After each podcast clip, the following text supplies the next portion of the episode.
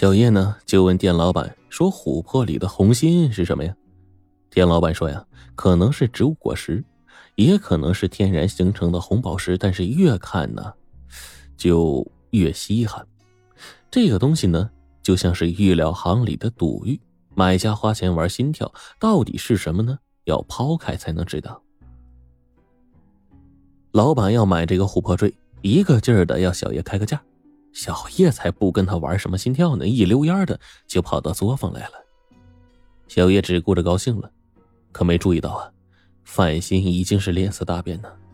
这琥珀坠啊，如此的珍贵，万能胶岂能弃之不顾？于是范鑫警告小叶，再也不要把胸坠拿给别人看了，万能胶肯定会想一切办法来寻找的。这种心跳啊，可不好玩啊！玩不好就会引火伤身呐！听了范鑫的话，兴高采烈的小叶呢，被浇了一头冷水。老大不情愿的把坠子塞进了领口里，扬扬而去了。小叶刚走，朱胖子就来了。朱胖子告诉范鑫呢，前天晚上夜总会发生了一个枪击案，据说呢，两个人为了争夺一个东西，在包厢里打了起来。他们掀翻了桌子，打碎玻璃窗，还开了枪。警察赶到的时候，已经是人去屋空了。只见钉在墙上的一把废刀和两个弹壳，因为是大案，警察们呢正在抓紧寻找目击者。范鑫这一听啊，暗暗吃惊啊！他们争夺的东西可能就是这个琥珀坠，万能胶呢就是参与枪击的案犯，琥珀坠就是枪击案的焦点。现在的琥珀坠无异于一颗定时炸弹，随时都有可能爆炸呀！等着朱胖子拿了草图走了，范鑫是越想越害怕。这个琥珀坠呀，已经给古玩店的老板看过了，难保消息不会泄露出去。小叶带在身上，实在太过危险了。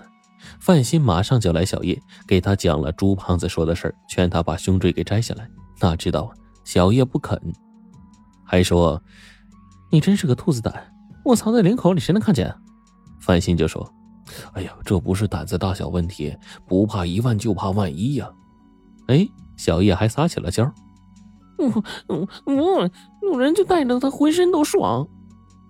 此事非同一般的，范鑫再也不能由着小叶的性子来了。他生气的说：“你是真不懂事啊，惹了祸你就不爽了。”说罢，揪住胸坠就给硬扯了下来。小叶生气了，撅着嘴摔门就走。他本以为呢，范鑫会追出来哄他，可是范鑫呢，怕小叶口无遮拦，当街吵嚷着琥珀坠，刚要追出去呢，就站住了。小叶这一看更生气了，头也不回的直奔公交站。公交车来了，小叶见到范鑫还没有追来，气鼓鼓的上了车。可偏偏今天乘客呢特别多，挤得小叶呢是东倒西歪。好不容易到站了，车站上的几个人呢，不等车上乘客下来，就往上挤。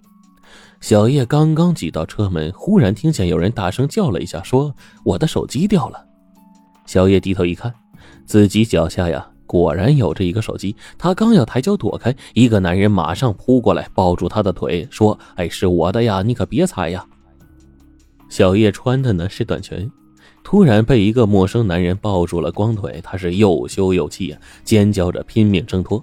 就在他弯下腰的时候，要推搡那个男人的时候。另一个男人飞快剪掉了他脖子上的琥珀项链，抓在手里，身子一缩就下了车。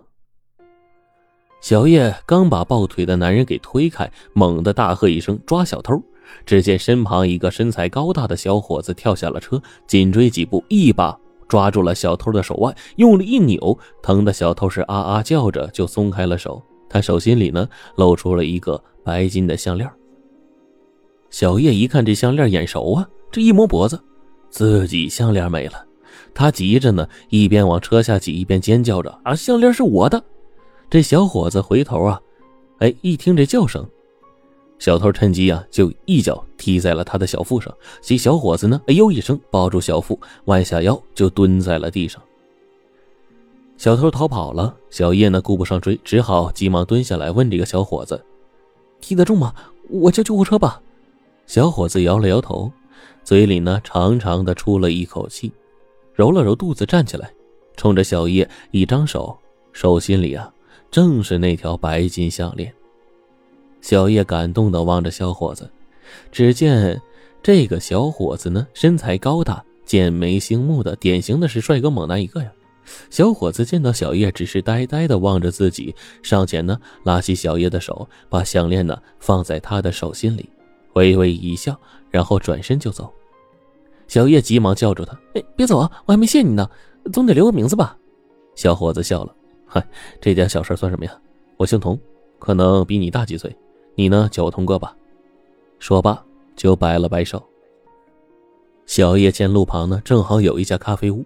就坚持要请他喝咖啡。童哥一见这盛情难却呀，也就随着他走了进去。两个人边喝边聊。童哥告诉小叶，他是一家大商场的保安部长，抓小偷啊，那个是家常便饭。刚才那种偷项链的方法呢，叫做抱腿捡柳。抱腿的人和捡项链的人是一伙的，专门在拥挤的商场和公交车上作案。他不久前呢就抓住两个抱腿贼，所以呢在车上一眼就盯住了捡项链的小偷。如果不是被小叶的那声尖叫啊分了神，保证又是一个人赃并获。小叶听到之后呢，那是佩服极了。他在超市啊也见过保安抓小偷，两个人这样一来，哎，就有了共同语言了，越聊越投机，还互相留了电话号码。这个时候呢，范鑫打了过来，让小叶呀回作坊吃饭。小叶的气儿呢还没消，又跟范鑫吵嚷了起来。童哥趁机呢在柜台买了单，向小叶挥了挥手就出了门。等小叶出了咖啡屋的时候呢，童哥已经上了出租车，冲他做了一个打电话的手势就走了。小叶怅然若失的看着童哥坐的出租车远远而去了，望着望着，小嘴是又撅起来了。他认定是范鑫的电话让童哥走的，这么一想，小叶的火气更大了。回到作坊，他把一肚子的闷气都撒在了范鑫身上，怪范鑫没有送他，害得他在公交车呢被小偷抱了腿蒙了羞。若不是有人见义勇为啊，自己项链啊早就丢了。范鑫这一听却心惊了，他想到的是琥珀项链，这小偷抱腿偷项链是巧合。还是奔着琥珀坠来的呀？范鑫把自己的怀疑对小叶说了，而此刻小叶心里想的也是童哥，只是心不在焉的应付着。范鑫要他问问古玩店的老板是否对人讲过琥珀坠的事，如果没有的话，请老板一定保密。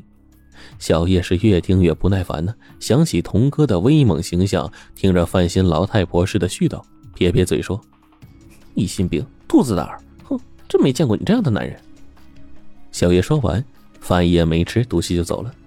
此后一连几天都没来作坊，范鑫打电话呢，他也不接。